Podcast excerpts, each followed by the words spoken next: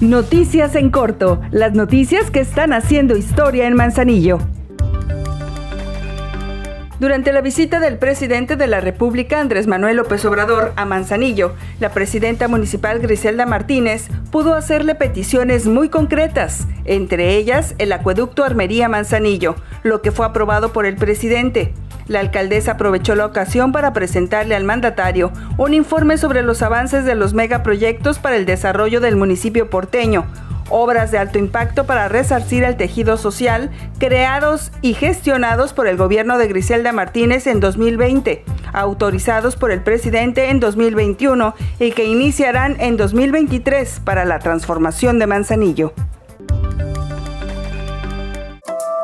En el ayuntamiento trabajamos por amor a Manzanillo.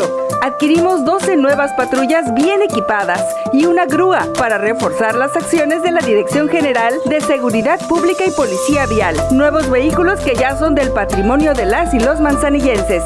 Seguimos haciendo historia. La presidenta Griselda Martínez recibió en el Aeropuerto Internacional Manzanillo Costa Alegre al embajador de Cuba en México, Marcos Rodríguez Costa, a quien le propuso un hermanamiento Manzanillo México-Manzanillo Cuba, debido a que hay coincidencias, características similares, geográficas y de humanidad que comparte nuestro municipio y su país. Sin duda será un gran proyecto que impactará de manera positiva en la sociedad cubana y manzanillense, señaló la alcaldesa. Lo anterior en el marco de la recepción a Colima de médicos cubanos que vienen a fortalecer el plan de salud IMSS Bienestar.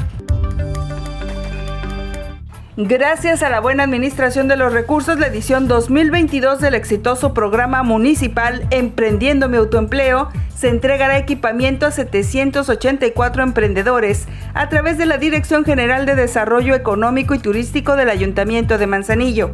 La presidenta Griselda Martínez informó que este año el programa cuenta con 12 millones de pesos de inversión esta semana los beneficiarios estarán recibiendo sus vales para la próxima recepción de equipamiento, mismo que vendrá a mejorar a cientos de negocios, reactivando la economía en barrios, colonias y comunidades, generando más fuentes de empleo para Manzanillo.